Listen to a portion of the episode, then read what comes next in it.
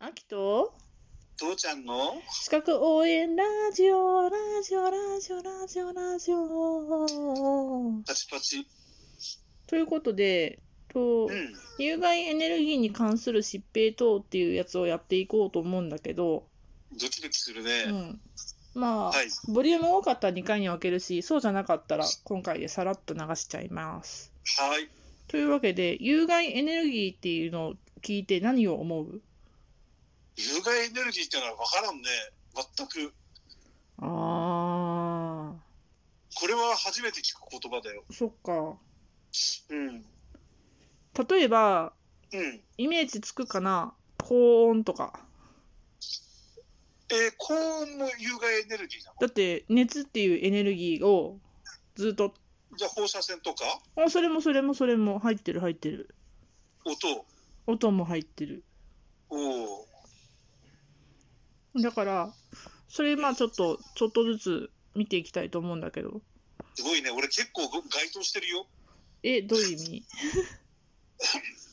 えーあんあんまり言っていいのかどうか分かんないけど、放射線うんにさらされるあの現場にいたこともあるし、ああ本当なんだっけ、40気温45度ぐらいで湿度98%とかっていう現場にいたこともあ るし、です1 1.2気圧ぐらいの中で、圧起した中で崖崩れを防ぎながら、おうおうおうおう崩落を防ぎながらっていう現場にいたこともあるし、へえうん、じゃあまずさそのさ放射線っていう言葉が最初に出たからさ放射線について見ていこうかはいはいはい。えっとね、放射線はね、電離放射線とね、非電離放射線ってあるんだけど、電離電離、電気の電に離れるって書くんだけど、ああ、はいはいはい。うん。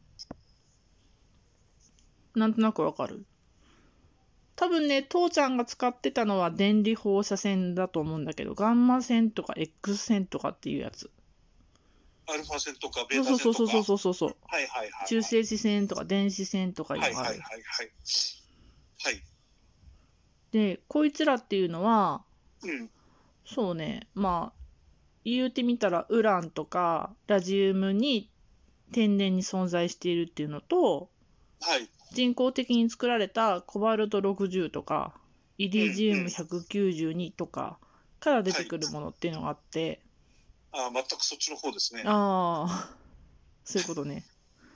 うん。で、こいつは、あの、身体的な影響と遺伝子的な影響を及ぼしちゃいます。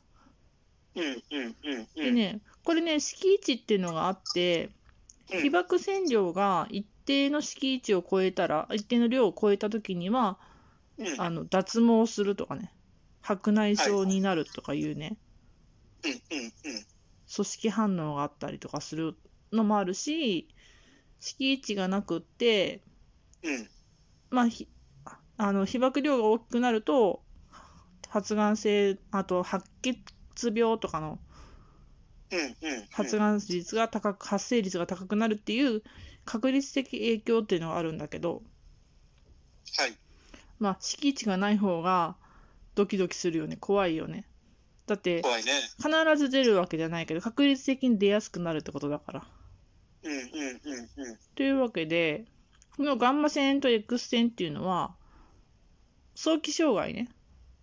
急にこはうたくさん浴びちゃった時とかは、造血器の障害、うんうん血を作るところろの障害、あとは消化管の障害とか、中枢神経の障害とか、皮膚に障害を受けたりします。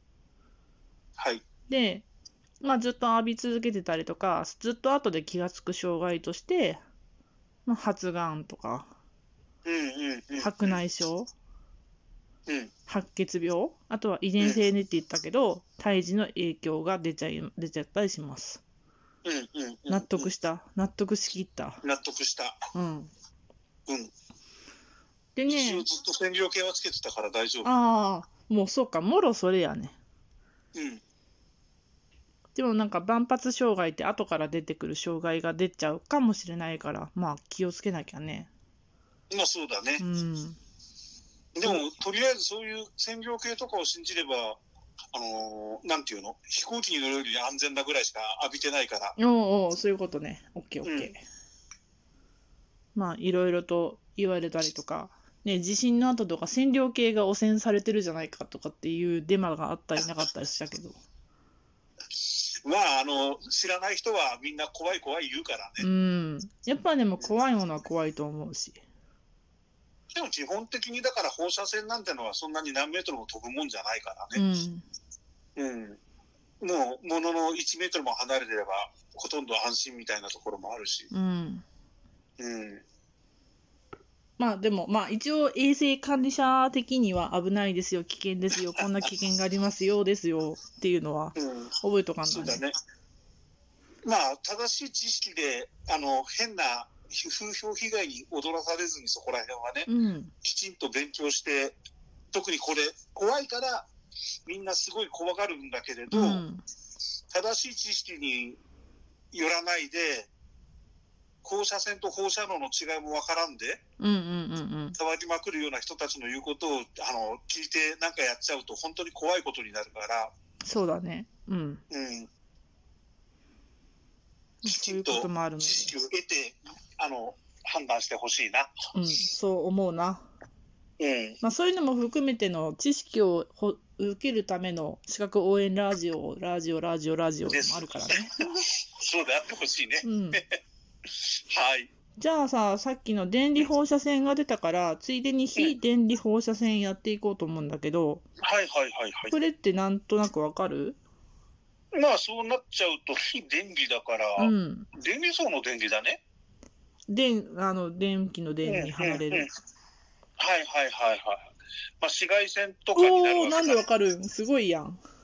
いやいや、だってそれ以外のもっと波長の違うやつだと思うと、そんな感じかなと思って。おーあとは、あとはうん、あとは、あとは。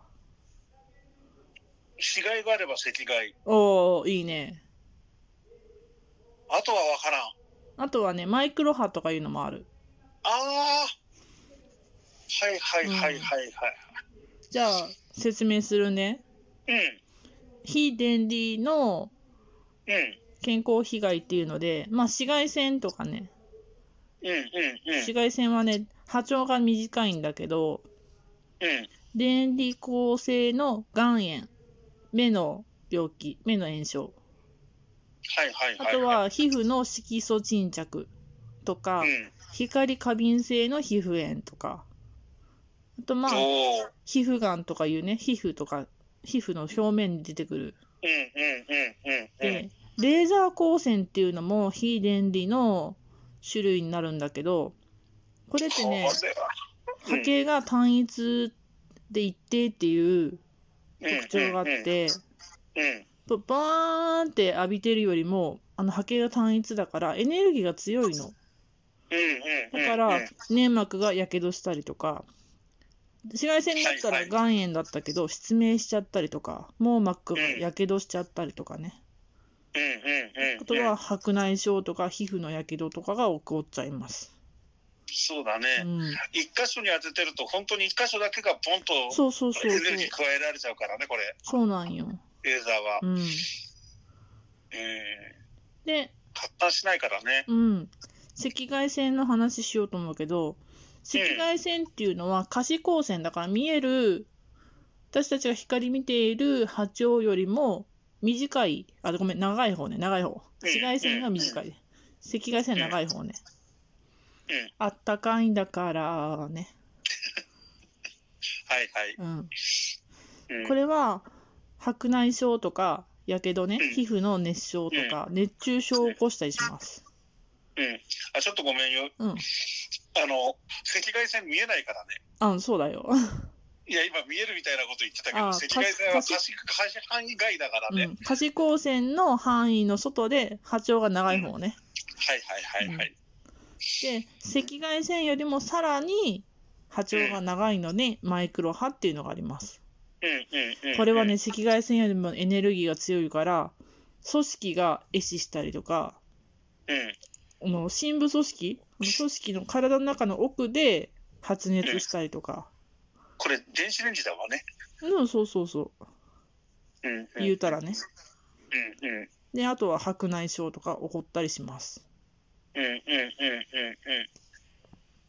まあ、で電離放射線と非電離放射線とあったけど、そっかうん、なかなかあの紫外線と赤外線っていうのどっちがねんっていうのが頭に入らんかもしれんな私もさっき間違ってしまったけどまあ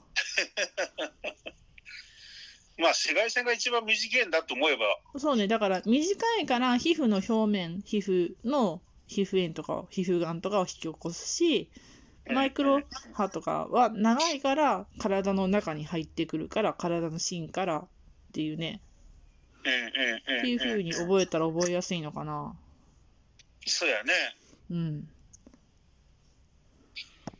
紫外線はそうそうだうね、ん表しかやかんし、そうそうそういうことそういうことうん、赤外線とかになればどんどん中に入っていきますよ、うんでマイクロ波はさらに中に入っていきますよ、うんまあね、なんか、せ遠赤外線で、ね、体の中からポッカポカとかいう CM をよく見るけどさ。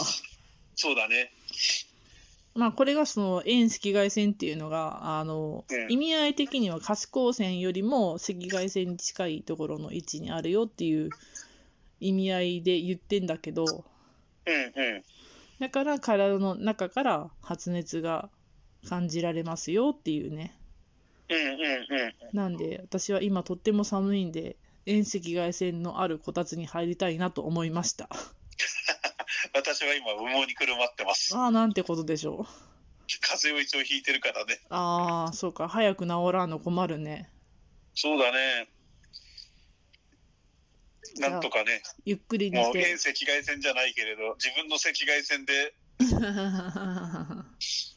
うん、じゃあ、ゆっくり休んでください。また、あのはーい明日のラジオの収録で会いましょう。じゃあねー。はーい